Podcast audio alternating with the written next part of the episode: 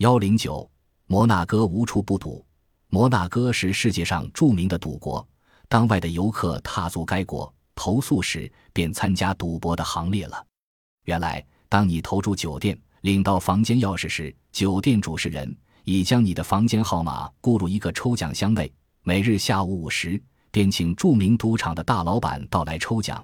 假如中头奖的，则可获免费住宿一天，获得二奖。可以获得半价优待，获得三奖，可以获得十三优待。除此之外，还有许多安慰奖。人们都有一种喜欢幸运的心理，认为能够中奖便表示自己幸运，所以每天到了下午五时，几乎全部住客都集中大堂，等候赌场主人来抽奖。酒店的住客都会到酒店的餐厅去吃早餐或晚餐，不管你吃什么餐，只要你走入餐厅，也就是走入了赌场。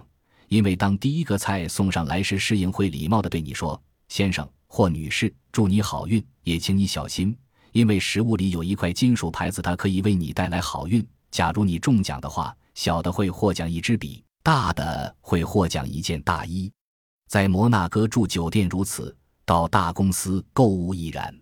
该国的蒙特卡罗是世界著名的赌城，由于什么都有奖，而中奖号分别刊载于蒙特卡罗各报之上。”而蒙特卡罗人口只有五万人，但报纸的销量却逾百万。其原因就是人人要看许多份报纸，看看自己昨天所购物品抽奖有没有抽中。